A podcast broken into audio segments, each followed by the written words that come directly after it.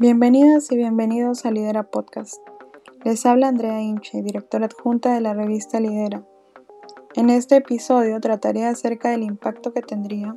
el incremento del sueldo mínimo en la economía del país.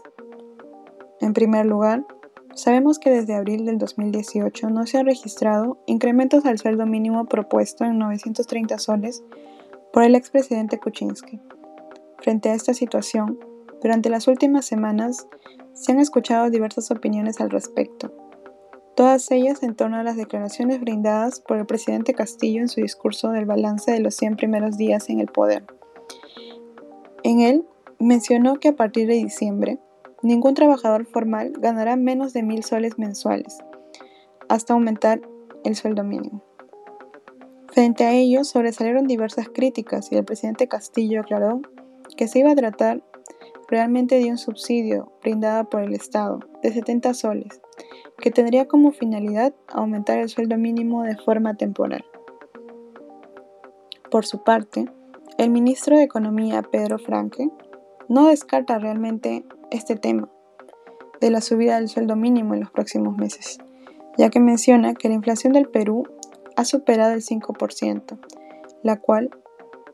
es muy alta en los últimos 12 años.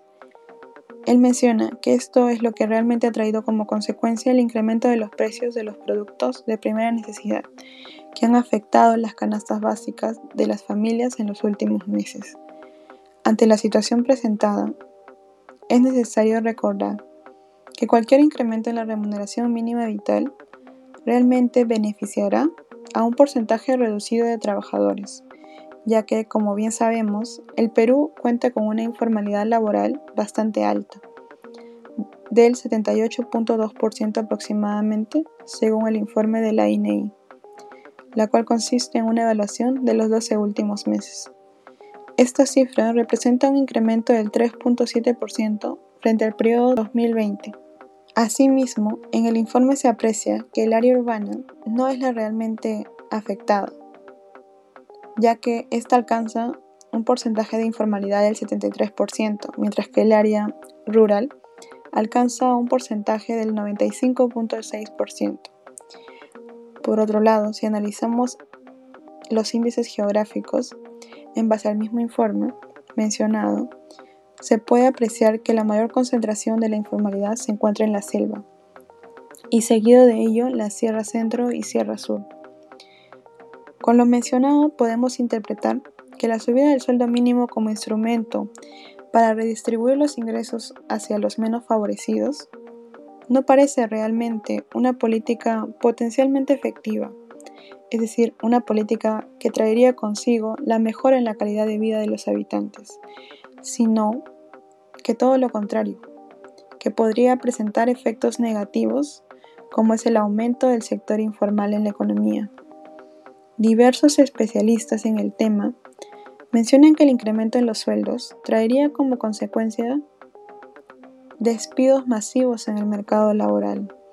lo cual, como se indica, realmente no perjudicará a las grandes empresas, aquellas que se encuentran posicionadas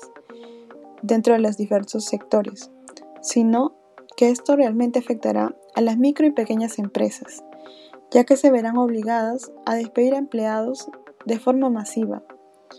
por no poder cubrir sus sueldos. Es necesario aclarar que de acuerdo a un informe emitido por el Banco Central de Reserva del Perú,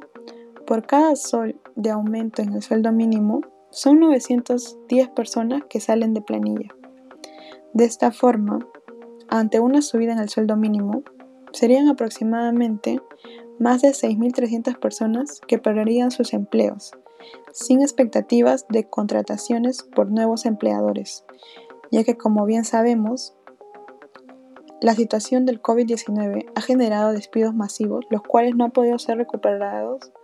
en los últimos meses, ya que poco a poco se está dando la reactivación económica en diversos sectores de la economía. Asimismo, es necesario saber y conocer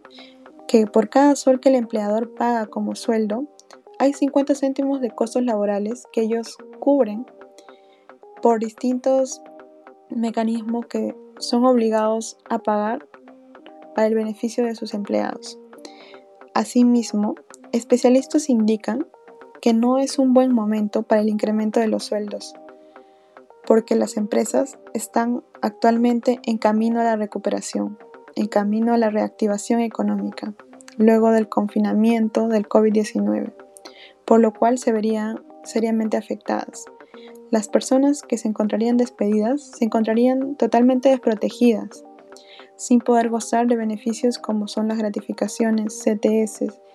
vacaciones, seguros de salud, entre otros. En síntesis, lo que se debe atacar realmente es la informalidad y la búsqueda de incentivos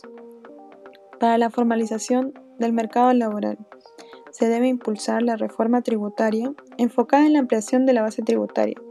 y no solo grabar a los que ya son formales, es decir, aquellas empresas que se encuentran, que se encuentran constituidas, sino que sean más los contribuyentes, de forma que se puedan mejorar los distintos sectores públicos, como bien vemos día a día, que necesitan de apoyo, como son el sector de salud, de educación, de transporte, entre otros. Y para esto debemos recordar que no se necesita un exceso de normas, sino de la eficacia de la aplicación de las mismas para una mejor recaudación, de forma que nos permita crecer como país y poder avanzar en una mejora de la educación, lo cual hace mucha falta. Este fue un episodio más de Lidera Podcast. Recuerda que también nos pueden encontrar en Instagram, Facebook y LinkedIn como revista Lidera. Gracias por escucharnos y hasta un próximo episodio.